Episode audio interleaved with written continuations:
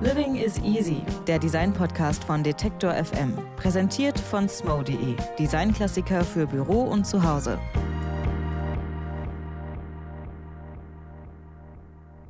Herzlich willkommen zu einer neuen Ausgabe von Living is Easy, dem Design-Podcast und äh, ich möchte fast sagen dem Bauhaus-Podcast bei Detektor FM. Mein Name ist Claudius Niesen und für alle, die noch nicht wissen, wo sie uns in der Regel finden, das ist ganz einfach. Abonnieren lässt sich dieser Podcast wie alle anderen wunderbaren Podcasts, die wir produzieren bei Apple Podcast, Google Podcast, bei Deezer, bei Spotify und natürlich über die Detektor FM App. So, und ich habe es ja schon gesagt, wir beschäftigen uns äh, in dieser Ausgabe, genau wie in der letzten Ausgabe und in den nächsten Ausgaben im Bauhausjahr, natürlich mit dem Thema Bauhaus. Und ganz ehrlich, wer an Bauhaus denkt, der denkt wahrscheinlich genau wie ich zunächst an Architektur und Design, an Möbelbau, an die bildende Kunst, aber an den Begriff Bühne? Naja, ich habe da auf jeden Fall nicht besonders viele Assoziationen, wenn es um Bauhaus und Bühne geht, aber ich habe mit Thorsten Blume von der Stiftung Bauhaus gesprochen und der, der hat mir sehr genau erklärt, wie Bauhaus und Bühne zusammenhängen. Ja, also mit dem Bauhaus haben eigentlich äh, alle Künste eigentlich zu tun und das hat den Grund darin, dass das Bauhaus, als es 1919 von Walter Gropius gegründet worden ist, ja mit dem Anspruch angetreten ist, die Architektur als, als Raumkunst grundlegend zu erneuern und dazu aber alle Künste in den Dienst zu nehmen und am Ende in der Architektur auch irgendwie aufgehen zu lassen. Deshalb hat auch Gropius ja als erste Meister das Bauhaus Maler vor allen Dingen geholt, avantgardistische Maler und von diesen waren einige, also das waren Vassili Kandinsky, Oskar Schlemmer, aber auch Laszlo Molinocz, ja Leute, die auch als Maler auf der Bühne aktiv gewesen sind. Und die haben quasi diese ganzen Ideen, die, also ihre Beschäftigung mit der Bühne auch in das Bauhaus mit hineingebracht. Und dann wurde es quasi ein natürlicher Bestandteil des Bauhauskosmos, der Bauhausarbeiten oder der Auseinandersetzung mit Raum und Gestaltung. Und dann erwies es sich, dass die Bühne natürlich als eine Raumkunst mit der Architektur ganz besonders verwandt ist und dass man auf der Bühne ja auch räumlich entwerfen kann. Und ja, so entstand letztendlich dann auch 1921, also zwei Jahre, also nach der Bauhausgründung, dann auch die Abteilung Bühnenwerkstatt am Bauhaus. Zunächst geleitet von Lothar Schreier, dann ab 1923 von Oskar Schlemmer. Und das war dann doch eine sehr wichtige Abteilung, nicht zuletzt deshalb, weil dort ja auch ständig bunte Bilder, eigenartige Kostüme produziert worden sind, die dann auch stark in die Öffentlichkeit gestrahlt haben, ausgestrahlt haben und das Bild des Bauhauses wesentlich mitgeprägt haben. Also auch das Bild des Bauhauses als eine avantgardistische Schule, die eben nicht nur neue Räume, neue Häuser, neue Möbel und Dinge entwerfen wollte, sondern auch letztendlich ein neues Leben, ein neues Lebensgefühl zum Ausdruck bringen wollte. Dafür war die Bühne natürlich prädestiniert als ein Ort, um so etwas anschaulich zu machen. Also eines der ersten Projekte zum Beispiel, was äh, im Rahmen der Bühnenwerkstatt entstanden ist, war ein mechanisches Ballett von Kurt Schmidt und äh, Theodor Bogler und Adam Telcher, also drei Studierende, die, die von der Idee besessen gewesen sind, also ihre Beschäftigung mit der Abstraktmalerei auf die Bühne zu bringen, ähnlich wie ihr Meister Wassili Kandinsky. Und sie haben also bunte Flachfiguren entworfen, die sie dann in Einzelteile zerlegt haben. Und das waren so Adaptionen von Maschinenbildern und die haben sie sich quasi vor den Körper geschnallt und haben dann so einfacher mechanischer jazzartiger Musik ähm, sich dann ja wie Maschinenmenschen auf der Bühne hin und her bewegt und äh, ja ein abstraktes Formenspiel entwickelt, also ein Entstehen und Verwandeln von abstrakten Bildern auf der Bühne sichtbar gemacht. Das ist 1923 im Rahmen der ersten Bauhausausstellung in einer Bauhauswoche in, in Stadttheater Jena aufgeführt worden auch und war ein großer Publikumserfolg. Was Thorsten Blume da beschreibt, klingt für mich unglaublich modern. Das hätte genauso gut 2019 stattfinden können und nicht schon 100 Jahre vorher. Aber was davon hat sich auf den heutigen Umgang mit Tanz und Inszenierung ausgewirkt? Und wie? Was ist geblieben? Und äh, was ist vielleicht auch neu aufgegriffen worden? Erstens war das Bauhaus ja auch in seiner Zeit natürlich nicht, nicht alleine. Also solche Experimente von bildenden Künstlern, das waren ja alles bildende Künstler am Bauhaus, vor allem die da getanzt und sich bewegt haben, die gab es auch andernorts. Also äh, auch äh, Fernand Léger oder, oder Picasso, die haben auch, die haben, haben Bühnenbilder in den 20er Jahren gemacht mit bunten, abstrakten Kostümen. Das Besondere war allerdings, dass, dass auf der Bauhausbühne diese bildenden Künstler und Gestalter selber getanzt haben. Und ja, sie haben aber eine Sache vor allen Dingen also betont und äh, ja, das ist vielleicht eine Anregung, die bis heute wirkt. Also sie haben eine, eine besondere Bedeutung des Szenografen, des Bühnenbildners für eine Theaterinszenierung forciert. Und das ist sicher eine, eine Anregung, die immer wieder seit den 20er Jahren in verschiedensten Kontexten immer wieder neu aufgegriffen wird. Das kann man nicht sagen, dass es eine durchgängige Entwicklung ist und die nur vom Bauhaus ausgegangen ist, aber das Bauhaus ist auf jeden Fall ein wichtiger Katalysator und ist heute eine wichtige Anregung für Theaterexperimente, in denen sozusagen das Formale, die Gestaltung der Bühne selbst, das Spiel mit anderen Akteuren, die jetzt nicht menschlich sind, wie meinetwegen das bewegte Apparate, Lichtprojektion, weil das findet sich ja immer wieder ja, in, in, in vielen Inszenierungen.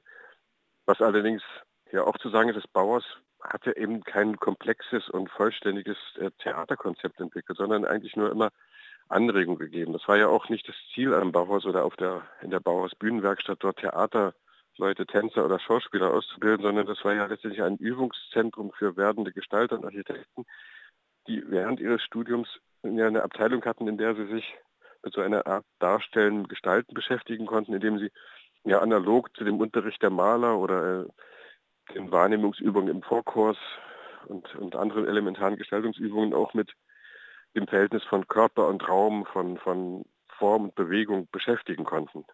Ich persönlich sehe auch bei der Performancekunst zum Beispiel von Marina Abramovic mit ihrem Echtzeitagieren im Raum Anleihen des Bauhaus. Vielleicht ist das ein bisschen weit hergeholt, aber Thorsten Blume hat auch noch einige weitere Beispiele auf Lager. Achim Freier in den 90er Jahren, wenn er, wenn er dort also mit, mit geometrischen, abstrakten Kostümen operiert und äh, wo die Geschichte eigentlich dann oft in den Hintergrund tritt. Die Vorstellung letztendlich, wie ja eine konzertante visuelle Aufführung wird. Also wenn so etwas passiert, dann kann man sagen, das hat ja so ein steht im Kontext dessen, in dem das Bauhaus auch gearbeitet hat. Ja. Also wenn die Geschichte weniger wichtig ist, als das, was visuell dazu erleben ist. Wenn man sich klar macht, dass das Bauhaus so etwas verfolgt hat wie die ganzheitliche Ausbildung von Architekten und Gestaltern, dann interessiert mich, wie ist das in der heutigen Architekturausbildung oder bei den Designern? Gibt es dieses Streben nach Einbeziehung? Schauen sich Ausbildungsstätten heute etwas von der Methodik des Bauhaus ab? Ja, ich würde sagen, inzwischen schon wieder, ja, äh, neuerdings. Also das ist nur eine jüngere Entwicklung. Hat sich ja auch damit zu tun, dass man äh, vielleicht jetzt auch, vielleicht auch durchaus äh, angeregt durch dieses 100-jährige Bauhausjubiläum, dass dann verschiedenen Schulen und, und Einrichtungen gefragt worden ist, was kann man denn vom Bauhaus heute noch gebrauchen? Was ist denn noch nützlich, wenn man jetzt nicht unbedingt jetzt äh, nochmal äh, Stahlrohrstühle und Flachdachhäuser so fortsetzen und aufgreifen will oder, oder abstrakte geometrische Formen als solche jetzt irgendwie rezipiert, sondern was lässt sich sozusagen von der pädagogischen Perspektive aufgreifen. Und da arbeiten wir hier auch in der Stiftung, Bauhaus Dessau und ich selber auch, äh, ja, in diesem Bereich Bühne, wo haben wir ein Projekt entwickelt, das nennt sich Bauhaus Open Stage und da arbeiten wir zurzeit mit zwölf nationalen und internationalen Hochschulen zusammen, in denen es Lehrende gibt, die eben genauso etwas wieder in, das, in die Ausbildung integrieren wollen. Das findet dann meinetwegen in, in Tokio, in, in, an der China Academy of Arts, in London an der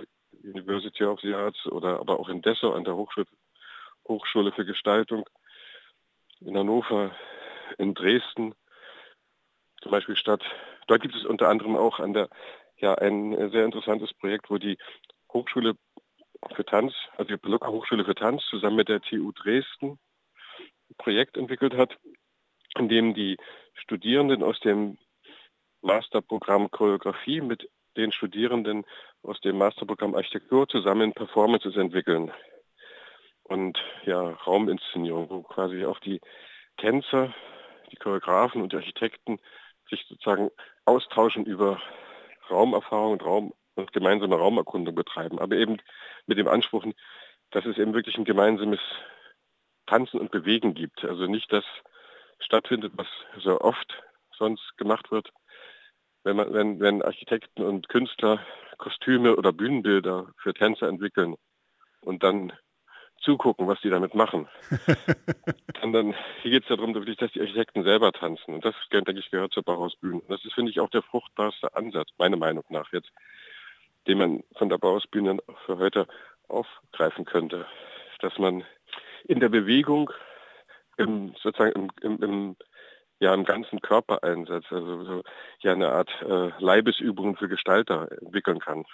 Und ich denke, das ist ziemlich wichtig, dass Gestalter, die ja letztendlich eine materielle Umwelt entwerfen, in der die, in denen reale menschliche Körper letztendlich am Ende ja auch ähm, agieren oder damit umgehen müssen, dass sie auch in ihrer Ausbildung ein Gefühl dafür entwickeln oder Erfahrungen sammeln, was es heißt, wenn Körper sich in Räumen bewegen oder, oder, oder Körper durch Räume und Dinge bestimmt und geprägt werden. Und gerade in Zeiten, in denen ja mehr und mehr digital entworfen wird oder am, am, am, am Rechner Dinge äh, entworfen werden und äh, das Bauen und Zeichnen äh, von Architektur vielleicht manchmal auch also mit der Hand in, in den Hintergrund tritt, wird es vielleicht umso wichtiger, dass man äh, solche Übungen, solche Erfahrungsmöglichkeiten mit einbindet in, das, äh, in die Ausbildung.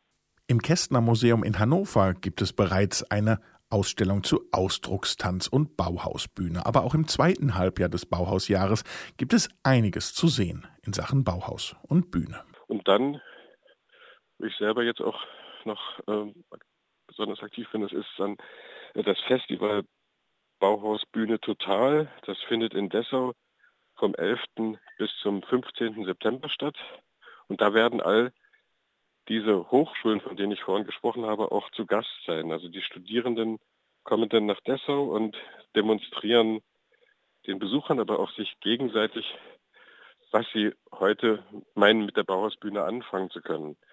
Zeigen dann ihre Formentänze, neue, neuartige Raumtänze und ja andere raumplastische Spiele.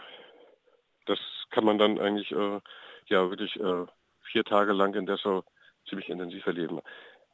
Ansonsten, wenn man jetzt äh, oder ja zu den normalen Öffnungszeiten, zum Beispiel des Bauhausgebäudes in Dessau kommt, dann kann man auf jeden Fall die Bühne besichtigen. Und ja, aber dieses aktive bedarf eben noch ein, ein ja, besondere Ereignisse, die es dann regelmäßig hoffentlich dann auch in Zukunft geben wird. Na, das klingt doch, als gäbe es da mehr Material als nur für einen Festivaljahrgang. Und da drücken wir natürlich fest die Daumen. Und ich sage an dieser Stelle, für uns war es das heute schon wieder. Hören Sie wieder vorbei, schalten Sie ein das nächste Mal, wenn wir sagen, Living is easy. Und äh, abonnieren Sie uns einfach. Claudius Niesen sagt Danke fürs Zuhören und bis zur nächsten Ausgabe. Tschüss.